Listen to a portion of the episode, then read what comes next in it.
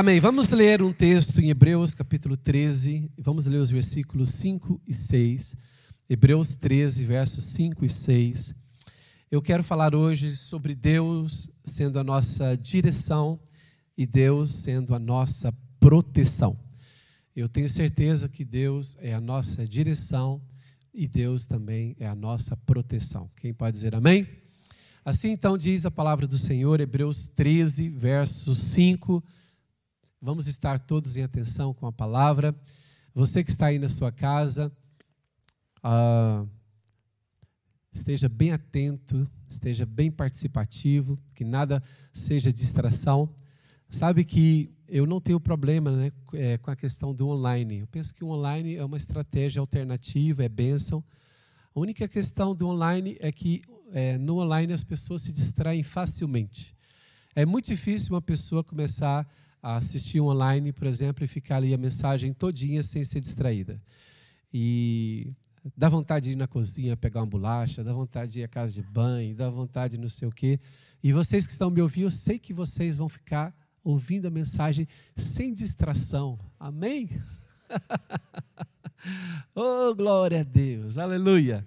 Hebreus 13, 5 diz assim: Seja a vossa vida sem avareza Contentai-vos com as coisas que tendes, porque Deus tem dito: de maneira alguma te deixarei, nunca, jamais te abandonarei.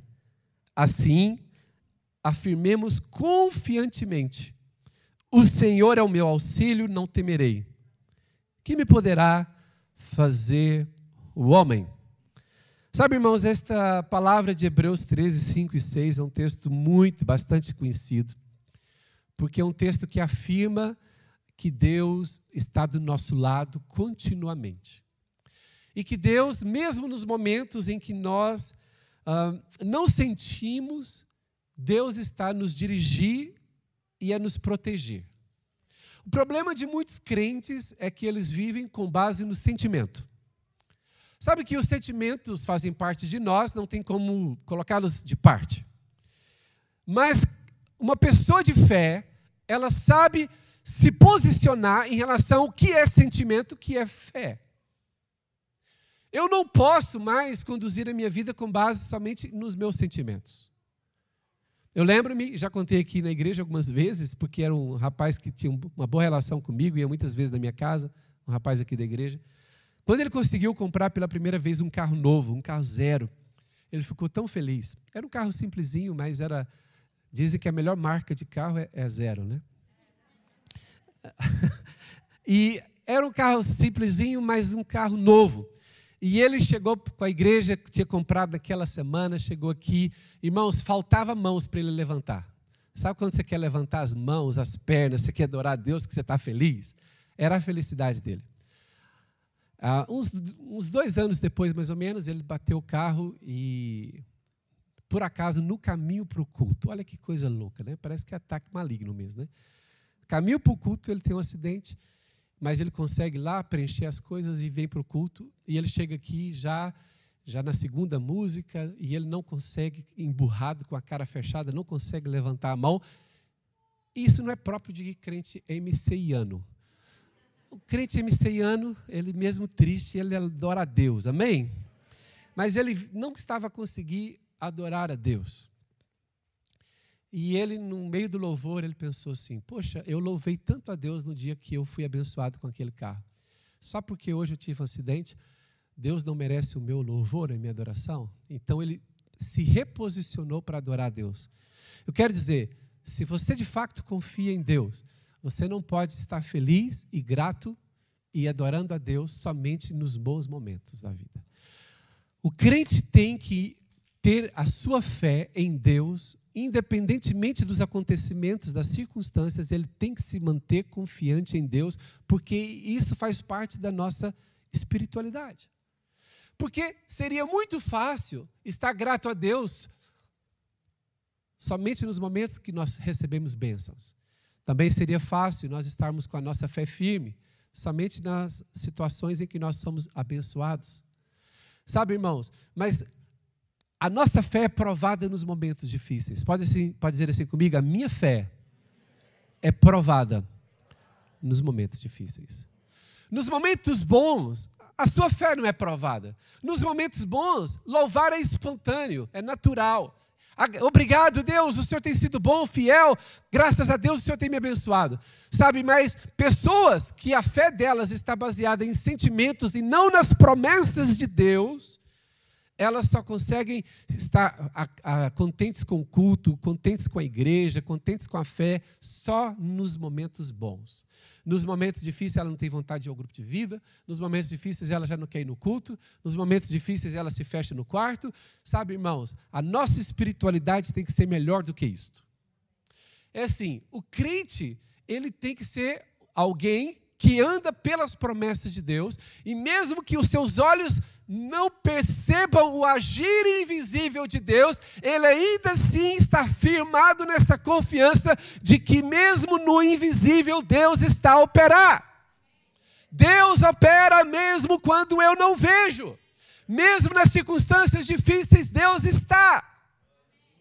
Então, irmãos, o crente, a fé do crente é provada nos dias maus, nos dias difíceis. A nossa fé não somente é provada, como ela é aprovada, ela é apurada, ela passa pelo fogo. E, e segundo a Bíblia, o crente que tem fé consistente em Jesus, ele vai passar pelas provas, ele vai passar pelo fogo, mas ele vai sair do outro lado melhor do que ele entrou quando ele entrou na prova.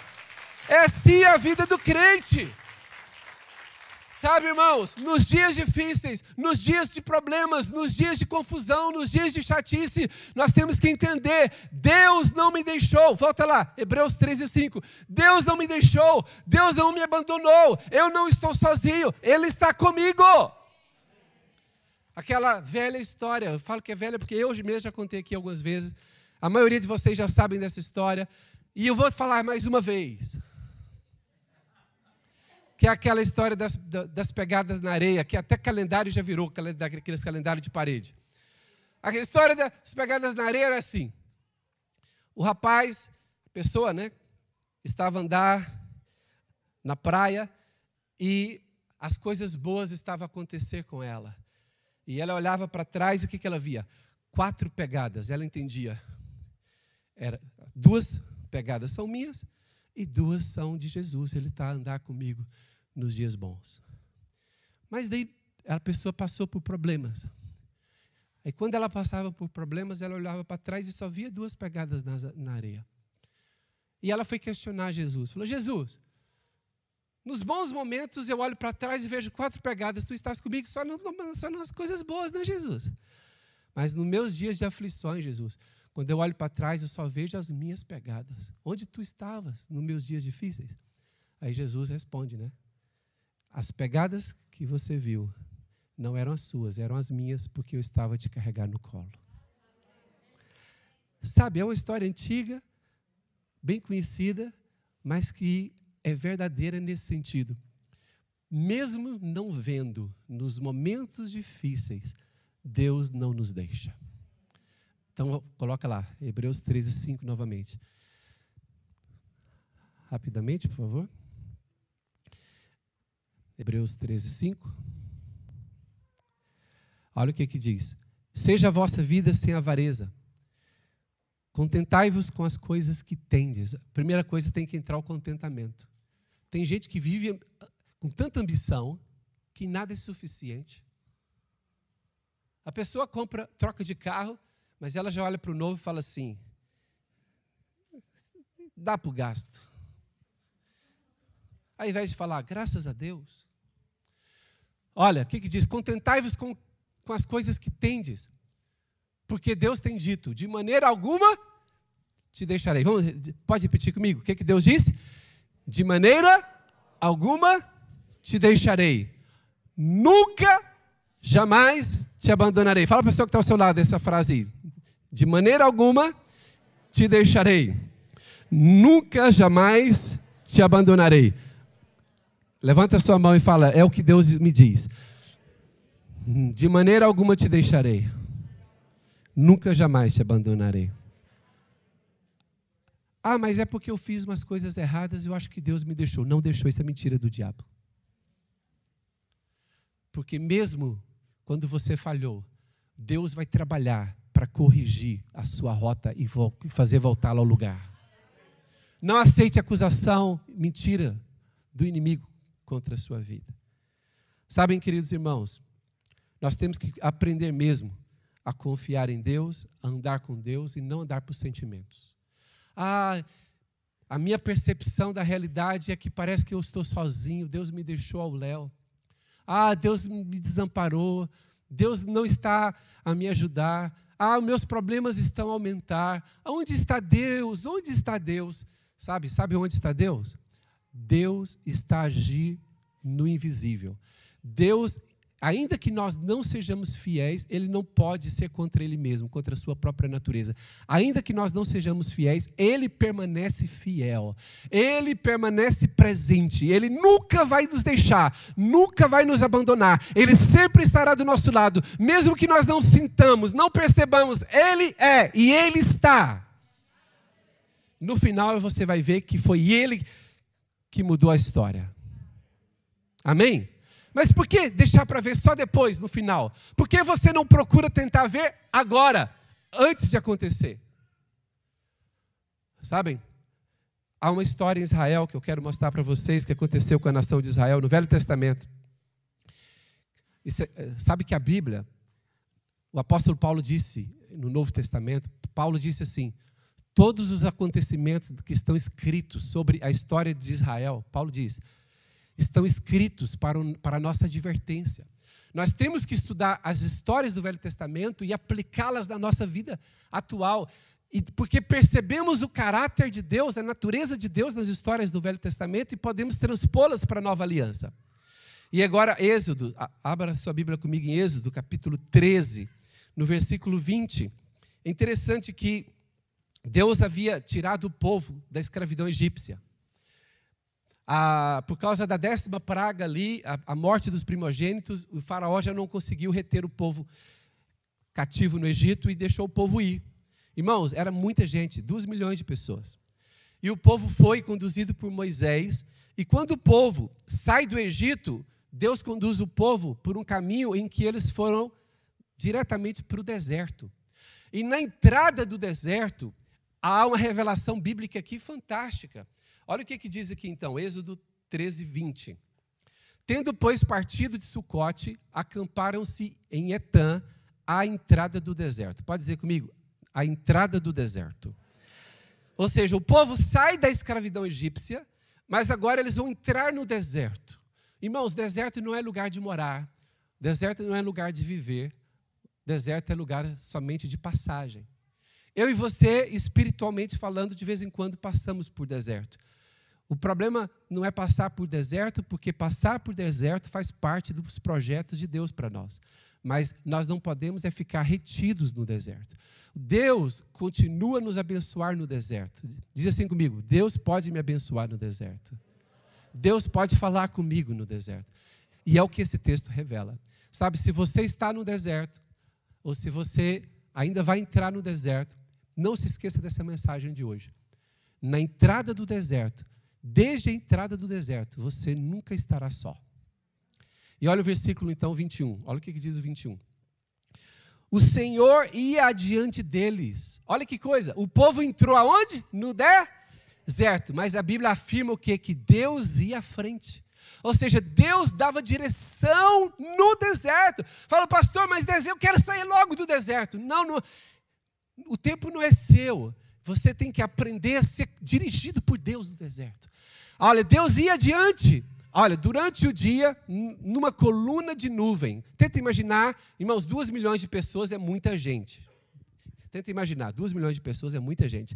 A coluna de nuvem, tenta imaginar a coluna de nuvem bem alta, para que o último lá, o que ficou para trás, desse tanto de gente, conseguisse ver por, pra, por, por qual caminho eles estavam a ser conduzidos. Durante o dia era uma coluna de nuvem. E quando anoitecia, irmãos, no deserto, quando anoitece, anoitece para valer.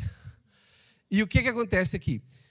Durante a noite, numa coluna de fogo, para os alumiar, a fim de que caminhassem de dia e de noite. Olha o que, que o texto diz logo no início. A coluna de nuvem era para os guiar pelo deserto, pelo caminho. E a coluna de fogo para que eles tivessem é, possibilidade de enxergar à noite para continuar andando no deserto pela noite. Então, irmãos, Deus dirigia o povo dia e noite, portanto, 24 horas por dia. Você e eu temos que ser dirigidos por Deus dia e noite, dia e noite, 24 horas por dia. Quantos querem ser conduzidos por Deus dia e noite, 24 horas por dia? E agora o verso 22. E a Bíblia faz questão, olha, cada palavra é escolhida.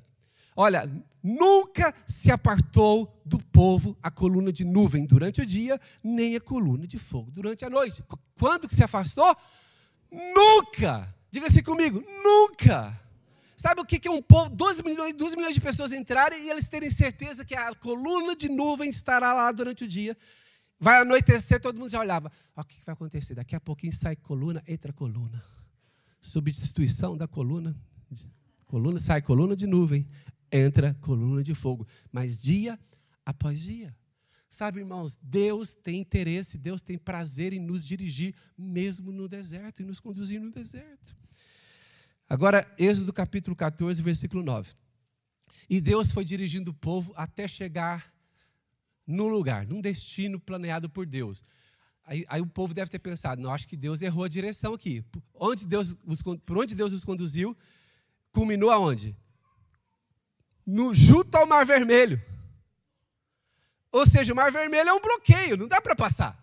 É um mar. Gente, você tem certeza que foi Deus que nos trouxe para cá? Foi. E agora, como é que a gente vai atravessar esse mar? Já era uma dificuldade, o, o, o mar pela frente. Como se não bastasse, o que, que diz o texto aí agora? Como se não bastasse o mar à frente, o faraó fica desgostoso, ele tinha liberado o povo para ir embora, se arrepende, muda de ideia, o que, que ele faz? Reúne, reorganiza o exército dele e fala: Não, não vamos deixar os hebreus irem embora, não, vamos atrás deles. E o povo está felizinho que o faraó ficou para trás, que estão indo embora. Quando eles chegam assim, vê o mar, Ué, como vamos atravessar aqui? Aí de uma hora para outra houve um barulho. O que, que acontece? Exército faraó. Olha, que, que diz aí? Perseguiram-nos os egípcios todos os, os cavalos e carros de Faraó. Quantos irmãos? Todos. E os seus cavalarianos e o seu exército, e os alcançaram, e o, alcançaram os hebreus, eles estavam onde? Acampados, tranquilos, diante de quê? Junto ao mar. E agora, irmãos? Irmãos, quando o povo percebeu que o mar estava à frente e o exército faraó estava atrás, Irmãos, eu não, vou, eu não vou ler os versículos, mas a Bíblia diz que o povo ficou com tanto medo, o povo ter, ficou terrificado. O povo começou a combater, criticar Moisés, a, a murmurar: por que é que você nos trouxe aqui? É para a gente morrer no deserto. Por que, que a gente não morreu lá no Egito? Era melhor ser escravo no Egito do que morrer no deserto. É melhor ser um, um cão vivo do que um leão morto. E agora? Irmãos, em murmuração, líder tem que levar com murmuração. Quem é líder aqui? Aprenda isso, tem que levar, faz parte. Porque até o povo entendeu o propósito de Deus. O povo não entendeu o propósito de Deus e murmurou contra Moisés e combateu contra Moisés. É a palavra que Deus diz para Moisés. Êxodo 14, 13. Olha o que, que Moisés. Vou direto para a resposta. Eu não vou, não vou ler a murmuração do povo, não vale a pena. Vou ler a resposta de Moisés. Sabe, irmãos, o povo se viu encurralado, o povo se viu sem saída. Alguém aqui, em algum momento na sua vida, você já se viu encurralado? Fala a verdade. Quem já se viu encurralado numa situação que não tinha saída? Uma dívida que não tinha como pagar. Uma dívida que não tinha como pagar. Levanta a mão. Um problema de saúde que não tinha como resolver. Um problema familiar que não tinha jeito. Quem já se viu encurralado? Se correr para frente, problema. Se faltar, problema. Quem me ajudará? Olha a resposta de Moisés, sabe? Nos momentos difíceis, o que mais nós precisamos é de uma palavra de Deus. Irmãos, uma palavra de Deus é alimento para o dia difícil. Receber uma palavra de Deus é o alimento para a gente permanecer. receberam a palavra de Deus, por isso que é importante você estar nos cultos da igreja, no grupo de vida.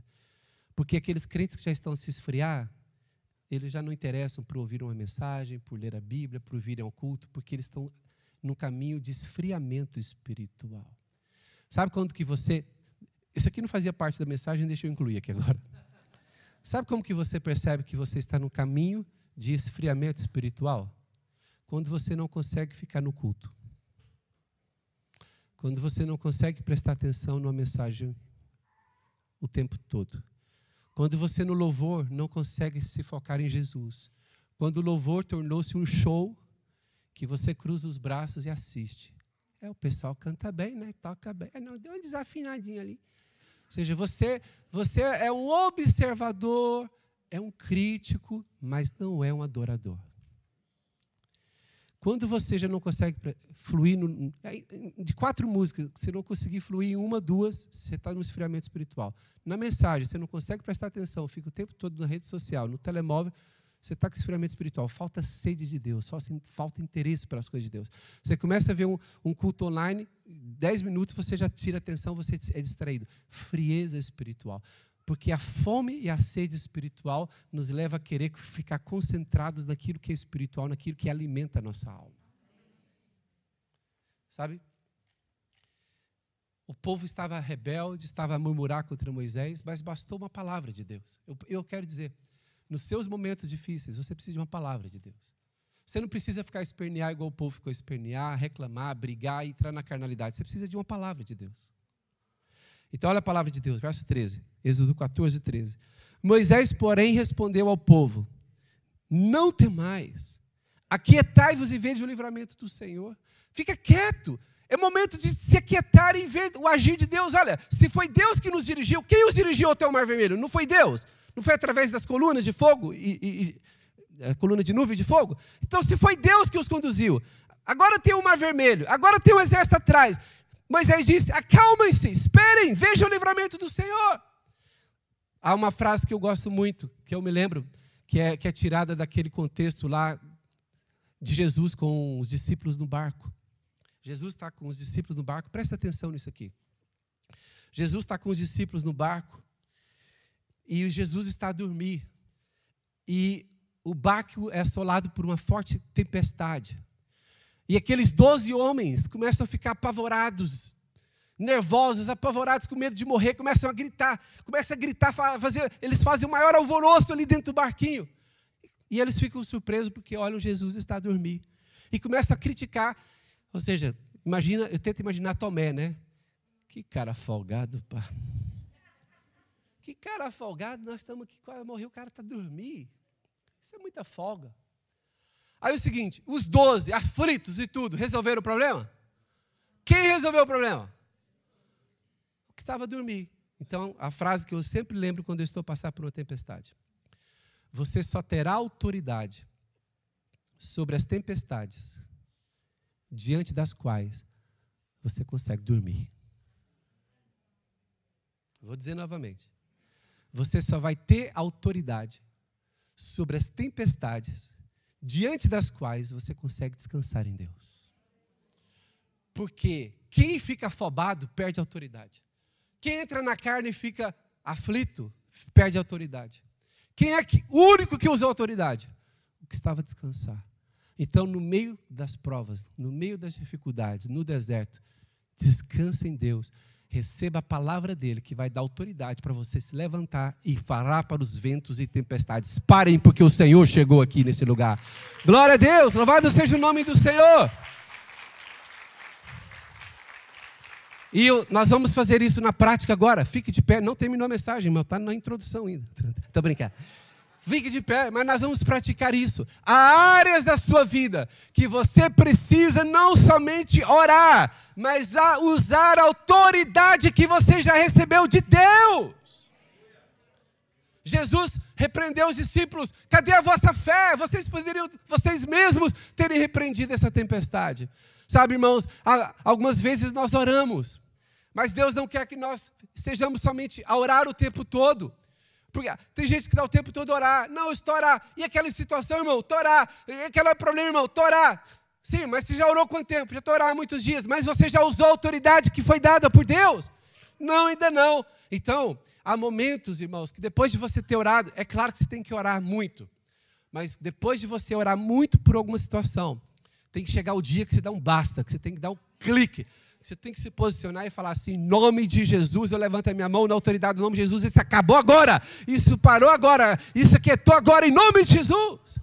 Então, não sei se é no seu casamento, não sei se é na área profissional, não sei se é na, na, área financeira, não sei se é na sua vida espiritual, não sei se é um vício, se é um pecado, não sei o que é. Em nome de Jesus você já orou, você já pediu a ajuda de Deus, mas agora usa a autoridade na qual você foi revestido por Jesus. Levanta a sua mão e fala aí contra esse problema da sua vida e diz para essa tempestade parar agora. Ela vai ser detida pela sua palavra de fé, pela sua palavra de autoridade. Verbaliza, fala em nome de Jesus, esse mal cessou agora. Esse mal cessou hoje. Isso está parado agora. Essa armadilha do diabo está cancelada, está cessilada, está desfeita. Toda seta do inimigo está derrotada, está apagada pelo poder do nome de Jesus, pelo sangue de Jesus. No nome de Jesus, todo mal está derrotado, está vencido. Eu me posiciono, eu sou um vencedor, eu sou um vitorioso, eu sou revestido por Deus, eu estou revestido por Cristo, eu recebi a autoridade do Senhor, eu uso essa autoridade e eu posso falar e operar no nome de Jesus. Toda ação do inimigo caia por terra no nome de Jesus. A palavra de Deus nos diz: resistir ao diabo e ele fugirá de vós. Resista, diz em nome de Jesus: todo mal que me, me perturba, toda aflição que vem do maligno, sai fora. Toda artimanha das trevas estão quebradas, desfeitas, destruídas em nome de Jesus. Todo jugo sobre a sua cabeça, todo jugo sobre os seus pensamentos, sobre os seus sentimentos, sobre a sua mente, fora no nome de Jesus. Todo peso sobre os seus ombros, toda carga desnecessária, sai no nome de Jesus. Que a paz de Deus invada a sua mente, que a paz de Deus encontre o seu coração, que a sua vida seja preenchida pelo Espírito Santo, no nome de Jesus. E dê uma salva de palmas ao Senhor, porque Ele é mais do que vencedor na sua vida. Aleluia!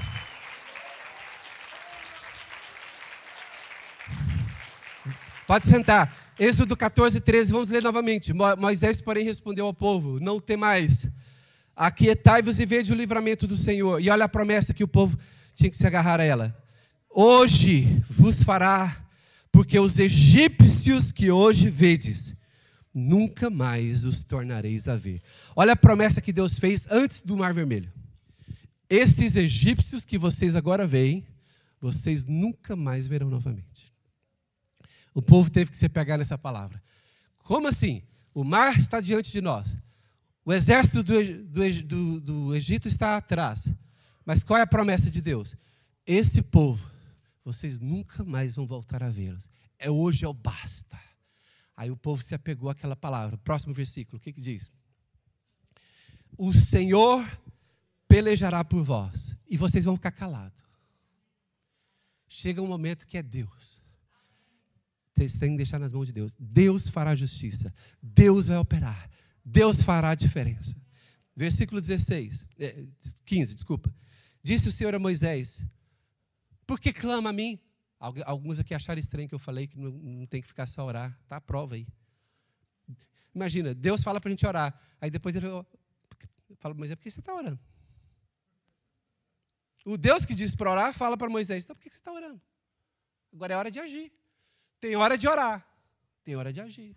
Por que clamas a mim? Uai, Deus, porque você é Deus. Você tá, tá, falou, o Senhor falou para eu clamar. Não, mas você clamou demais já. Agora. Por que clamas a mim? Diz aos filhos de Israel para se posicionarem, que que marcharem. Vamos nos posicionar. Próximo versículo, 16. E tu, olha, o povo tem que marchar. E tu, que, é, que és o líder, tem que fazer o quê? Levanta o teu bordão, estende a mão sobre o mar e divide-o. Eu, Deus? Sim.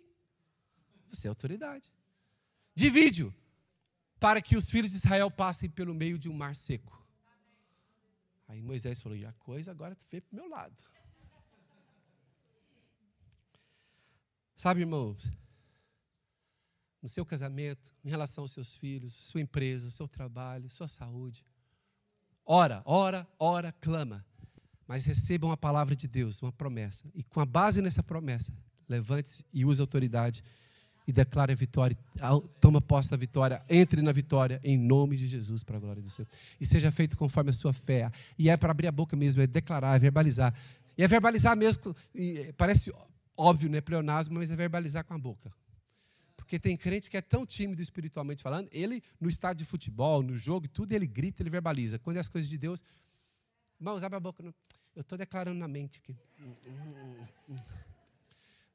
Então Deus não precisava ter te dado boca, né? Nessa... A Bíblia está cheia de palavras. Se com teu coração, se com a tua boca confessares a Jesus, em teu coração creres, Deus separa. Coração crê é uma coisa, boca confessar é outra, meu irmão. Ah, mas eu, você crê, então declara que você crê. Declarei já. Você não viu, mas eu declarei aqui. Eu declaro em nome de Jesus. Um dos sinais de que o cristão está oprimido é que ele não consegue cantar. E outro sinal de que o cristão está oprimido, ele não consegue abrir a boca e falar as coisas de Deus. Ele até abre a boca para gritar, para brigar com alguém, para gritar com os filhos, mas no mundo espiritual, para ele falar com Deus, ele não consegue. Tem uma coisa. Se você, se alguma coisa prende a sua boca, de você abrir para falar as coisas de Deus, ainda que seja, o Senhor é meu pastor, e nada me faltará, você tem que abrir a boca. Há um poder no verbalizar. Dê uma salva de palmas a Jesus. Irmãos, então agora, a coluna de nuvem e a coluna de fogo conduziu o povo até onde?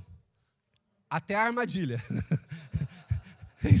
Eles ficaram numa situação complicada. Mar Vermelho à frente, exército do Egito atrás. Mas aí agora Deus se reposiciona. Eu quero mostrar isso para vocês. Você sabia que vai haver momentos na sua vida que Deus vai trazer direção, vai dirigir os seus passos. Mas haverá outros momentos que Deus não vai dirigir os seus passos. Não é momento de direção, é momento de proteção. Às vezes Deus se reposiciona na sua vida, não para direção, mas para proteção. É o que vamos ler agora, Êxodo 14, 19. Olha o que, que diz, que coisa fantástica. Então, o anjo de Deus que ia na frente, saiu da frente e foi para trás. Agora, o povo todo ficava olhando o anjo, a nuvem, a nuvem de. a coluna de nuvem e a coluna de fogo, o anjo do Senhor ia à frente, para dar direção. O povo chegou no Mar Vermelho, já não precisa de direção. O que, de Deus que ia diante do exército de Israel se retirou e passou para trás do exército. Para trás do exército do povo de Israel. Por quê? Deus se coloca entre você e os seus inimigos. Há momentos que Deus está à frente. Ele está falando para você ser ousado. Você vai, você vai à frente, você é ousado. Mas há momentos que Deus fala, fica quieto. E Deus se posiciona entre você e os seus adversários. É Ele que está lá. Continua, próximo versículo. Versículo 20. E ia entre o campo dos egípcios e o campo de Israel. Você já viu o campo de, o acampamento de Israel e o acampamento dos egípcios. E Deus ficou entre. A nuvem era escuridade para aqueles e para o povo de Israel esclarecia a noite, de maneira que em toda a noite este e aqueles não puderam se aproximar as coisas de Deus funcionam assim. A coluna de nuvem, ou a coluna de, a coluna de fogo, cara, agora, né? Para o exército do Egito, a coluna de fogo era o quê? Escuridão. Uma coluna de fogo, escuridão? Sim. Fogo preto? Não sei como. Mas é o que a Bíblia diz. Mas para o lado de Israel, o outro lado da coluna, trazia clareza para o povo. Sabe que Deus para aqueles que estão a Ele ligados, a obra de Deus, a presença de Deus é bênção. Mas para aqueles que estão contra o propósito de Deus, a presença de Deus é juízo. Está aqui o Deus se posicionado e não permitiu que o, o exército egípcio atacasse o acampamento de Israel. Verso 21. Quando Moisés viu que a coisa estava controlada por Deus, que, que Moisés faz? Então Moisés estendeu a mão, agora ele obedeceu, chegou o momento, estendeu a mão sobre o mar. E quando ele estendeu a mão, quem é que estendeu a mão? Quem é que trouxe o vento? Quem é que estendeu a mão? Quem é que trouxe o vento? Quem é que dá iniciativa e usa autoridade? Nós. Quem é que dá iniciativa e usa autoridade? Nós. Quem é que realiza o sobrenatural? Olha, então Moisés estendeu a mão. Foi Moisés que estendeu a mão. A iniciativa foi dele. Mas foi o Senhor que trouxe um forte vento oriental que soprou quanto tempo? Eu fico imaginando.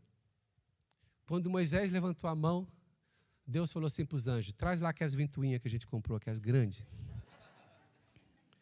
Aquelas ventoinhas maior que você pode imaginar. Aí traz os anjos, tudo lá, os anjos, tudo. Imagina igual aqueles filmes, né? Da Marvel, né? Aquelas ventoinhas grandes, gigantes, tá, tá, de um lado, de um lado e do outro, né? Tá. Aí Deus disse assim para o anjo: agora liga a ventoinha. E olha, o vento forte oriental que soprou quanto tempo?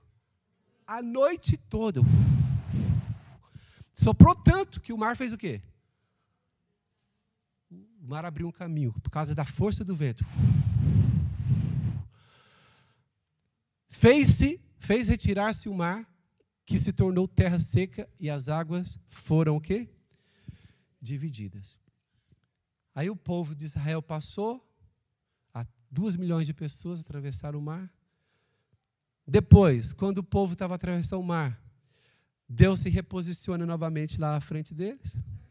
Vem o exército de Faraó atrás. Irmãos, quando, quando o inimigo quer entrar na sua bênção, Ó, oh, o mar está aberto, vamos aproveitar. Deus abriu o mar para eles, para nós também. Não, foi só para eles. Aí o exército de Faraó entra no mar. Aí Deus fala para os anjos o quê? Desliga a ventoinha. Na hora que eu falar. Na hora que eu falar, desliga a ventoinha. Agora, as águas. Afoga, todo o exército de Faraó é afogado. Dê salva de palmas ao Senhor. Sabem, naquele dia o povo viu quem era Deus e o povo viu quem era Moisés. Olha Êxodo 14, 31. Olha, vamos ler esse último texto aqui, depois vamos voltar ao primeiro texto. Mas Êxodo 14, 31 é tremendo. Naquele dia, não teve como o povo ficar incrédulo. E viu Israel o grande poder que o Senhor exercitara contra os egípcios. E o povo naquele dia fez o quê? Demorou, né? E o povo temeu ao Senhor. Primeira coisa que veio, temor. Depois, confiou no Senhor. Segunda coisa, confiança. Confiou no Senhor, só no Senhor? Aí o povo entendeu os caminhos de Deus. Poxa, tudo aconteceu porque Deus nos dirigiu. Ah, eu sou dirigida por Deus. Sim, a nuvem, coluna de nuvem e coluna de fogo. Mas quem é que, que Deus deu autorização para levantar o bordão e abrir o mar? Moisés. O povo entendeu os caminhos de Deus, os princípios de Deus, e naquele dia o povo temeu ao Senhor e confiou no Senhor e confiou no seu servo Moisés. Sabe, irmãos, que nós, como igreja de Deus, possamos nos dias de hoje ver as maravilhas de Deus, para que o povo possa temer, para que o povo possa confiar em Deus, para que o povo possa encher esta igreja, para que a gente possa ter cinco cultos por domingo lotados, cheios, para que o povo possa temer ao Senhor e confiar no Senhor. que possa chegar domingo que a gente fala assim para vários grupos de vida: vão para a praia, por favor, que não vai caber vocês domingo na igreja.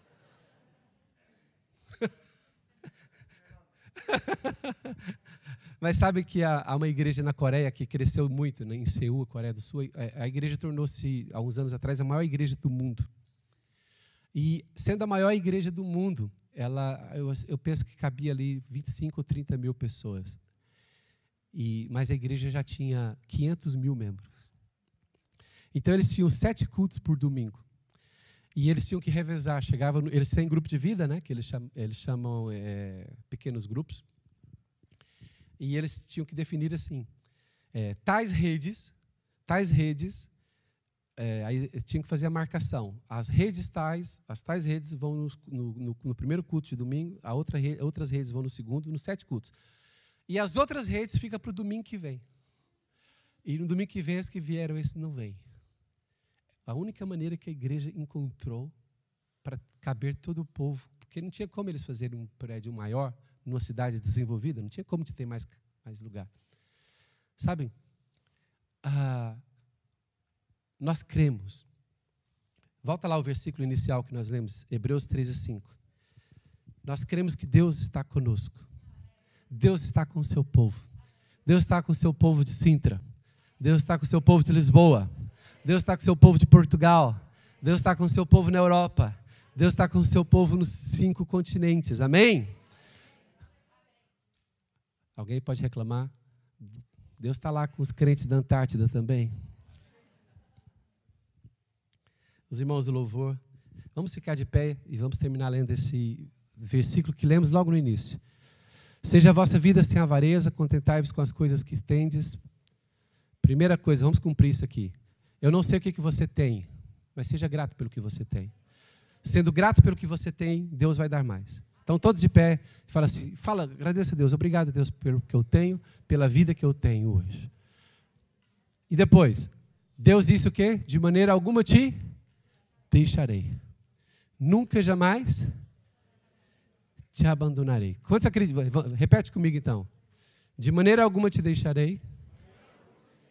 Nunca jamais te abandonarei. Fala assim, obrigado Deus, porque o Senhor nunca me deixará, nunca me abandonará. E agora o versículo 6. E vamos cantar a música Grande é o Senhor, aleluia. Grande é a tua fidelidade, quer dizer. O que, que diz o verso 6? Assim afirmemos o quê? Afirmar é com a boca, é? Amém? Assim afirmemos confiantemente. Afirmemos o quê? O Senhor é o meu auxílio. Que me poderá fazer o homem? Aleluia. Levanta sua mão, sua mão direita. Confessa isso aí. Afirma com confiança. Está escrito aí, irmãos. Afirma com confiança. O Senhor é o meu auxílio. Em qual área da sua vida? O Senhor é o meu auxílio. Eu não temerei. O Senhor é o meu auxílio. Ele está comigo. Ele nunca me deixará. Jamais me abandonará. Grande é a tua fidelidade.